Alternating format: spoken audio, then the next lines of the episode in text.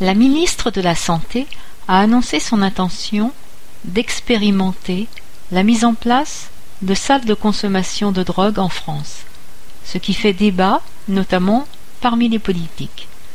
Il existe une centaine de salles de shoot dans le monde.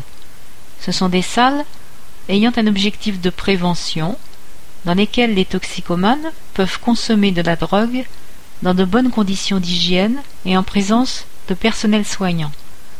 On cherche ainsi à diminuer les risques liés à la consommation des drogues, à maîtriser par exemple l'épidémie d'hépatite C, à diminuer les risques de transmission du sida et à éviter les overdoses. Les produits ne sont évidemment pas fournis. Ce qui est fourni, c'est du matériel stérile, tel que des seringues, du coton, etc.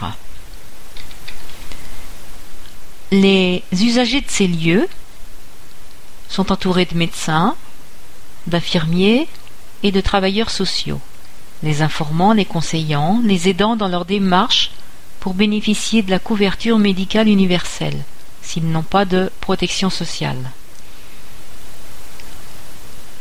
Leur sont proposés aussi des dépistages et même des programmes de sevrage.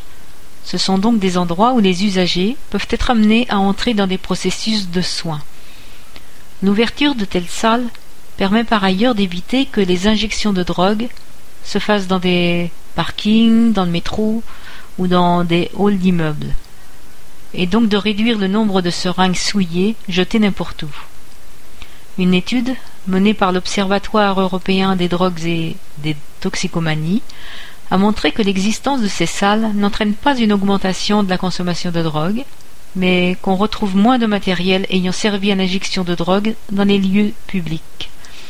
Il est plus difficile de connaître l'impact de la mise en place de ces salles sur la transmission du sida, de l'hépatite C ou sur la survenue d'overdose, car d'autres facteurs entrent en jeu. Personne ne peut contester que les injections sous surveillance médicale permettent de diminuer les risques encourus par les usagers, mais le projet ne fait pas l'unanimité. Beaucoup ne voudraient pas être les riverains de telles salles, craignant la survenue de troubles ou ayant peur pour leurs enfants. Un temps d'information et de concertation s'impose donc. Je vous dis à lundi. Oui, je fais le pont. Demain est un jour férié en France. Mistec, mercredi 31 octobre 2012.